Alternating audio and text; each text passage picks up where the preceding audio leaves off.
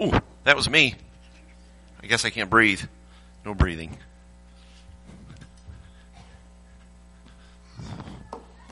Okay. Thank you, worship team. That was really nice this morning.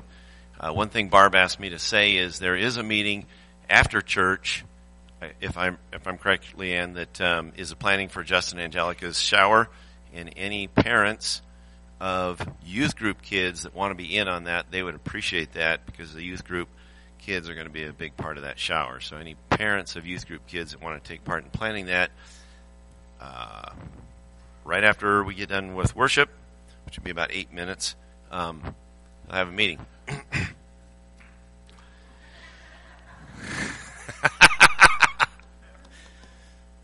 I do prefer applause after, but I'll take it before.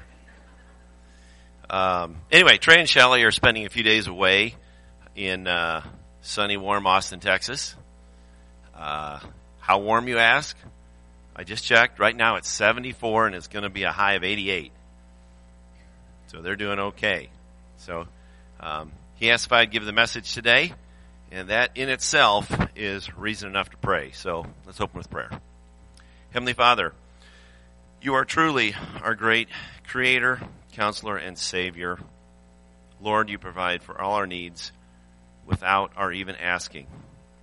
But today we do ask, not only because there are needs, because you want to hear our voice. Our voice is precious to you, Lord. You want to hear us. It's precious like a baby's cry or a toddler's babbling is to us. So, Father, we pray your blessings on this church, on this nation. We ask you to guide and lead us as we uh, take your word out to the world, Lord.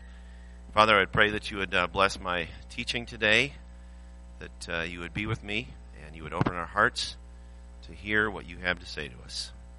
Amen.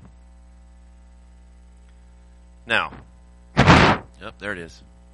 Probably not many of you look forward to sermons on money. They're just not happy messages filled with warm fuzzies. The preacher gets up and delivers a, if you love Jesus, you'll give more money message or he may talk about being selfless and all the good your dollars can do in the mission field. He'll certainly mention the fact that it's all God's money anyway, and you might as well give some back. And let's throw in a you can't outgive God while you're at it. Now, the things I just mentioned are true. It is all God's money. The mission field is a great place for our dollars, and being less selfless is a great virtue but I'm not going there today. So here's where I want to start. This is the church budget that we just passed in January. And as I look over this thing, I'm thinking, Grace Bible Church, you guys are doing a great job. Really. Our actual giving for 2015 was $123,000. And budgeted this year is 100 and $45,000. That's a $20,000 increase in two years. and it's real. You know, the budget isn't just 145,000 hopeful. Um, it's going to happen. And on top of that, um, we are proposed to give nearly $20,000 to missionaries that we support. So, of all that money we take in, we, the first thing we do is give away about 15%. Just give it away, like the church is tithing and, a little bit more to the mission field. And I think that's fantastic. So, Grace Bible Church, you're doing a great job. Um, a couple years ago, uh, part of this roof needed new shingles, and it only took a matter of weeks, and several thousand dollars got raised um, to put the new roof on. So, uh, you guys are doing great. Yeah, so if we're not broke and we're not close to it, why am I talking about money? Well, for starters, Jesus talked about money a lot. He gave more messages on money than any other single topic. It is interesting to know he doesn't really talk about giving to the church or your favorite 501c3 tax exempt charity. And he doesn't really talk directly about tithing. He leaned heavily on just a few things in his teaching on money. And here are two of them Trust Him. Be generous. So I'm going to base this message on Mark chapter 10. We'll begin by reading verses 17 to 22. As Jesus started on his way, a man ran up to him and fell on his knees before him. Good teacher, he asked, what must I do to inherit eternal life? Why do you call me good? Jesus answered, No one is good except God alone. You know the commandments. You shall not murder. You shall not commit adultery. You shall not steal. You shall not give false testimony. You shall not defraud. Honor your father and mother. Teacher, he declared, all these I have kept since I was a boy. Jesus looked at him and loved him. One thing you lack, he said. Go sell everything you have and give to the poor, and you will have treasure in heaven. Then come and follow me. At this, the man's face fell. He went away sad because he had great wealth. Now, let me set up the scene for this section of chapter 10. In verses 1 through 12, the Pharisees wanted to test Jesus, and he gave them some very strong words on divorce. And then the disciples tried to keep the children away from Christ, and Jesus said, Don't hinder them. So when this wealthy young man approaches Jesus, he's probably thinking, Well, those bad Pharisees and those silly disciples, I'm rich and I've been good and I'm going to have Jesus recognize my goodness. So, let's break it down verse by verse. As Jesus started on his way, a man ran up to him and fell on his knees before him. Good teacher, he asked, what must I do to inherit eternal life? Now, this, this uh, same story is paralleled almost word for word in Matthew and Luke. But Matthew and Luke uh, are the ones that call him a rich young man. Mark writes, Mark writes that he ran up to Jesus. In those days, wealthy men didn't run to anyone. Kind of like the father in the story of the prodigal son. You know, the father saw his son and ran. And, and if you know the story, you, you just didn't do that. You didn't run to anyone if you had any amount of money or position. But this wealthy young man ran up to Jesus, and that matters. So he was willing to show his humility in front of a, a, a gathered crowd.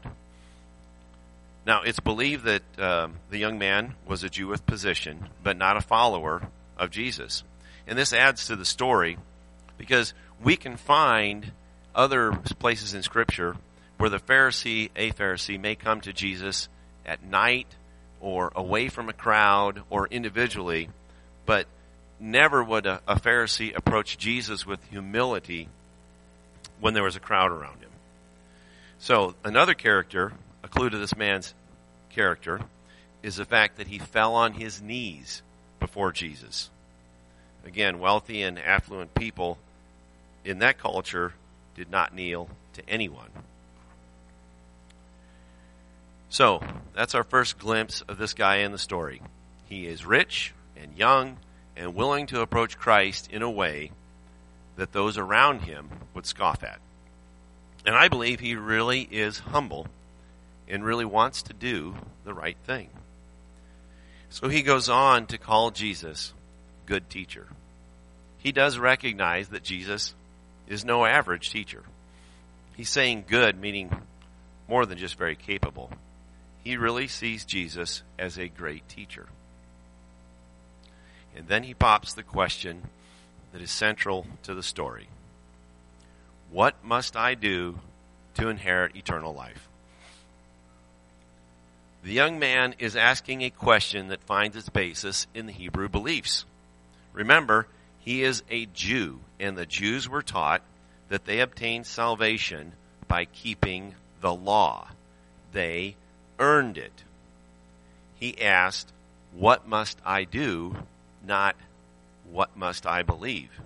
Again, he asked, What must I do? Not, In what must I place my faith and trust? His was a works based salvation. So Jesus answers the man, Why do you call me good? No one is good except God alone. Now, this is pretty big, and we don't get the full meaning of this statement in our English language. Good here doesn't mean slightly above average. I never tell my wife she looks good. That's that's not a really great word, okay, in our English language. However, good here means like what God called his creation. Remember? It's really good, like perfect. So here Jesus is calling himself God. He is saying that only God is good and I'm good, so I'm God. He is he's essentially absolutely and completely good. So many times in the gospels Jesus calls himself God without really saying it directly. And this is one of those times. So in verse 19, Jesus lists off several of the commandments that the young man has kept. Jesus knows this guy's heart. He knows his whole life. So he lists off what this man has done. He says the sixth, thou shalt not murder. The seventh, do not commit adultery. The eighth, don't steal. The ninth, do not bear false witness. The tenth, do not defraud or covet. And the fifth, honor your father and mother. The young man replies, All of these I've kept since I was a boy. Now, without being too judgmental, the young man wasn't saying that he was without sin. He was saying that he recognized the commandments and that he did his best to live by them. Now, did you notice what was missing from the Lord's list of commandments? You know, he gave a bunch of them. You see the ones that he was missing? Yeah, it's those first four, the ones that talk about how you treat God.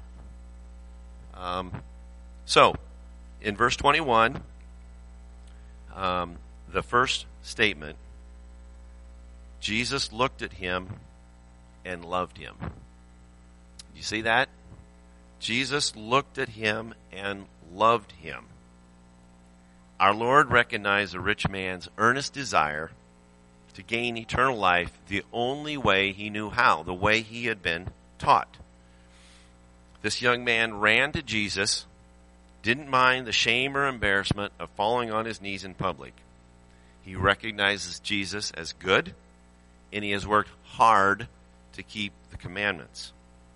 I can see how Jesus could look at him and love him.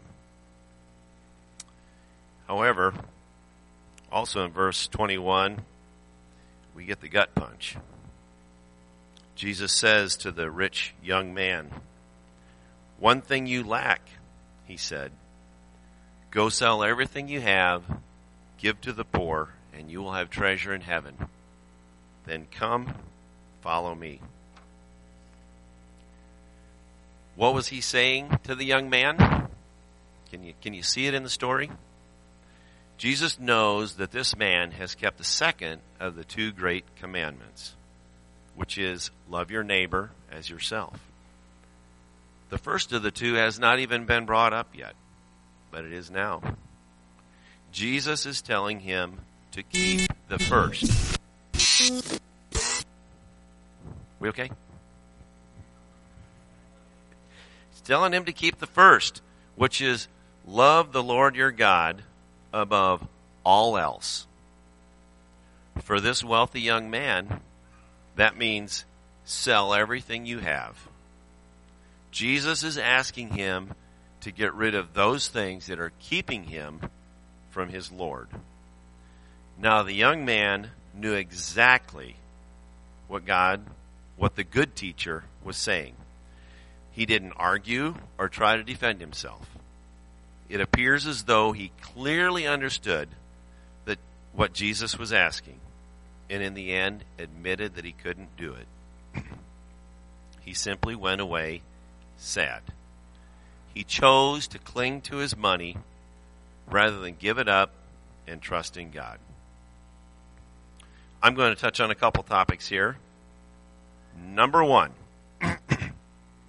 the story of the rich young man isn't really about money, is it? Let's uh, watch a little clip here and pay attention to the end. I know. A fine prize for any prince to marry. Uh, right. Right. A, a prince like me. Warning, warning. Right. A prince like you. And every other stuffed shirt swaggering peacock I've met. Mayday, mayday. Mm, Just What? go jump off a balcony. What? Stop her, stop her. Want me to sting her? Buzz off. Okay, fine. But remember, be yourself. Yeah, right. What? Two uh, affairs. Uh, you're right. Human. Two went uh, You to aren't some prize to be. You should be Is free Lexus. your own choice. I'll go now. No! experience What? the Lexus RX with advanced Why are you doing that? It's a magic carpet. safety It's ugly. standard. You, uh, you don't want to go for a ride, do you? We could get out of the palace, see the world. Is it safe? Sure, do you trust me? What? Do you trust me? Yes.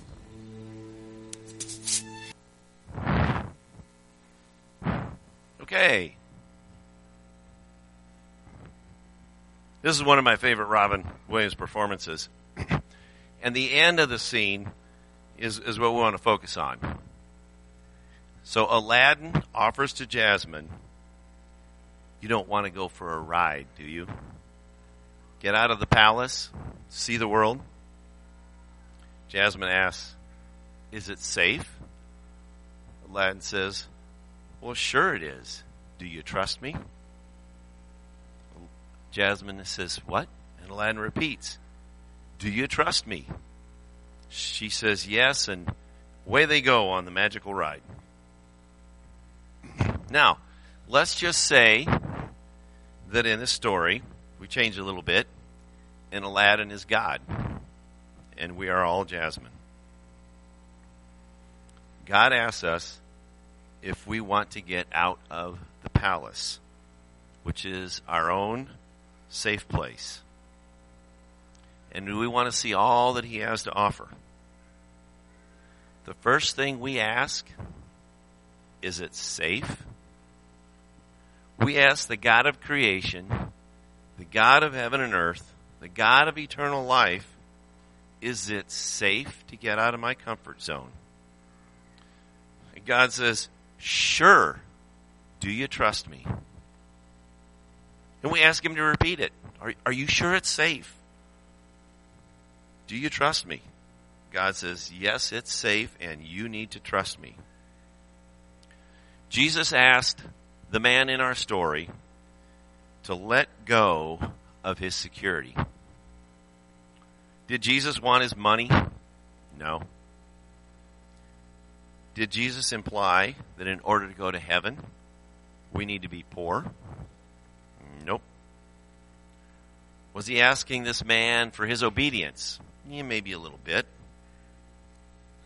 But he wasn't telling the old, the uh, the young man, "If you obey me, you will have eternal life." That was not the point. Here's what Jesus was saying: If you put your faith and trust in me, you will have eternal life. Perhaps one of the reasons Jesus talks about money so much is this. It's because money has such a grip on people. Now, I heard this quote the other day. It goes like this It's not about how much money you have, it's about how much your money has you. It's not about how much money you have, it's about how much your money has you. How much does our money have us? In verse 21, Luke writes that Jesus looked at the man and loved him.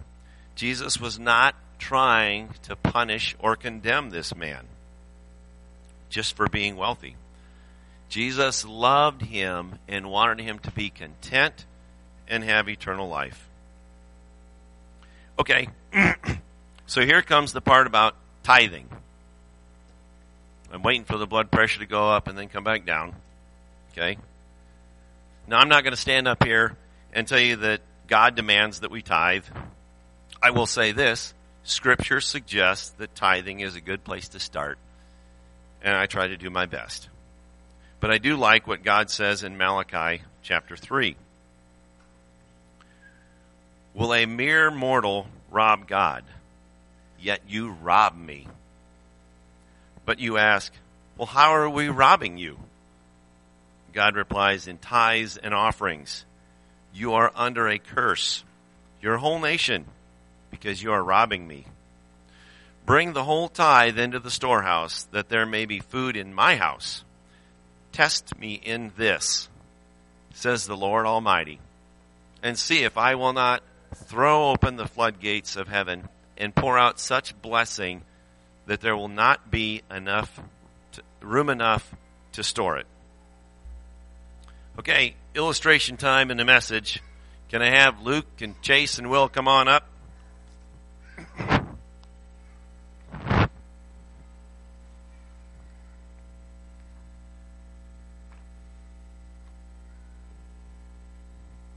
You're there and you're there. Okay, we got it. okay. I have on this table rolls of dimes and pennies. And they can tell you exactly how many, but I didn't count. So let's just say that I've hired these two fine young men to do some needed work around our farm. And after each Saturday session of work, I pay them. Now, they're good labor at a good price, and they've agreed to work for dimes and pennies, two rolls for each task. So several weeks ago, they came to our house and trimmed the bushes. And here was the scene. I'm going to pay them. So, Luke, get dimes in the right, pennies on the left. Chase, dimes on the right, pennies on the left. So I paid them for their work. Now, the next day just happened to be Sunday. And guess what happens on Sunday? Well, here comes our fine usher to the front of the church to do his duty.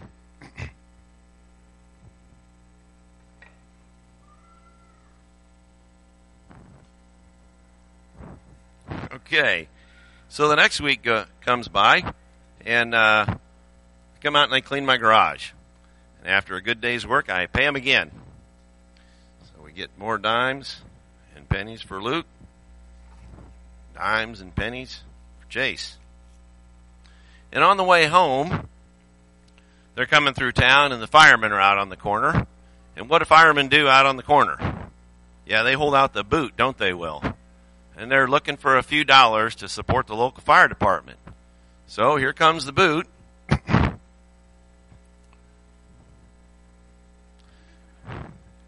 the scenario plays out again. So, another Saturday and another job. Time to split the firewood. They work hard. I've agreed to pay them. There you go, Luke.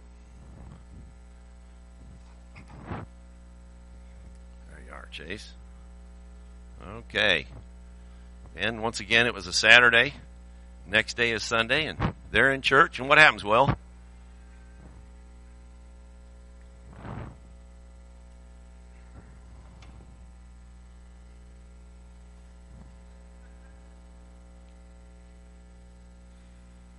okay.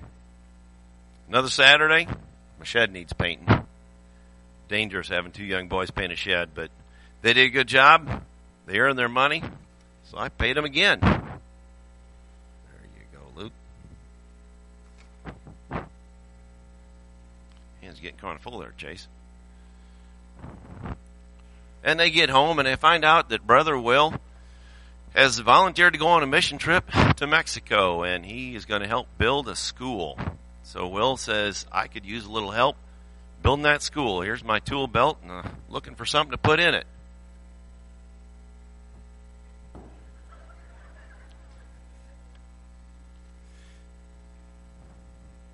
So, I'm out of work at the farm. I'm about out of money. And you guys have all you need. But you know what? You've done such a great job. I got a little surprise for you. I got a couple iPhones I'm going to give you guys.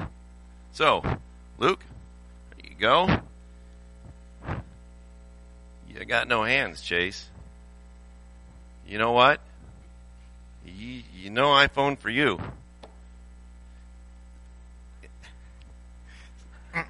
so, the point here is that Luke has been trusting God, giving up some of what he has, and it has allowed some room for God to bless him. Now, I'll take the money. You can keep the phone. And you can have your phone. Thanks, guys. You can go back, Will. See, the point here is we need to leave room for God to bless us. When we when we hang on to our security so tightly and we wrap ourselves in that those things that we think will make us happy and secure, we, we lock God out of the equation. So, so we need to be open to uh, letting go of some of what we have and leaving room for God to bless us. Now, I'm not I'm not saying that if you tithe, God will bless you with whatever. You know, the list from the prosperity prosperity preachers goes on and on. And how God chooses to bless us is his choice.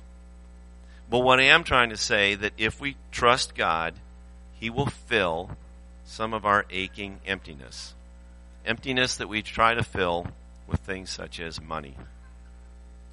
C.S. Lewis said this Human history is the long, terrible story of man trying to find something other than God to make them happy. Jesus looked at the rich young ruler and loved him. He genuinely loved him. He did not ask the young man to walk away from his wealth as some kind of sacrifice to prove his allegiance. Jesus wanted to know that the young man trusted him. He wanted to know that this wealthy guy could walk away from his earthly security and trust the Lord. Jesus knew that leaving his riches behind was the best for the young man. And that's my point. Jesus loved him and knew that trusting the Messiah was the way for this man to gain eternal life. God doesn't want your money. He doesn't need your money. But he does want your heart. Now, there is nothing wrong with earning money, even attaining wealth. Now, how about this? How about if we give as passionately as we get? Little story here. When our kids were in the early grades in school, Casey and Austin would be part of a fundraising effort. They sold Kathryn Beich candy. Now, it's really good candy, but it's a little bit pricey. So we would always go visit our neighbors, Don and Doris. They were delighted to see the kids and bought several of the offerings out of the shiny brochure. Our kids got a real boost from this couple's desire to support their cause. Then one of the last years that Casey and Austin were able to be part of this fundraiser, uh, they were comparing their sales sheets with other kids in their class and they noticed that Don and Doris bought a lot of candy from a lot of kids. Don and Doris were generous people. Look for those opportunities to give. Develop a spirit of giving. Teach your children to give. Now, I could go on for quite a while here, but if you've heard me before, I'm just not real good at long messages, so we're going to wrap it up. Number one, Grace Bible Church, you guys do a great job. You support this church, you support our pastor financially, prayerfully. Keep up the good work. Number two, God asks us to trust Him. This is the really important big question. Do you trust me? Number three and last, be generous. We live in the richest nation in the world. Look for ways to be generous. Go out, have a good week.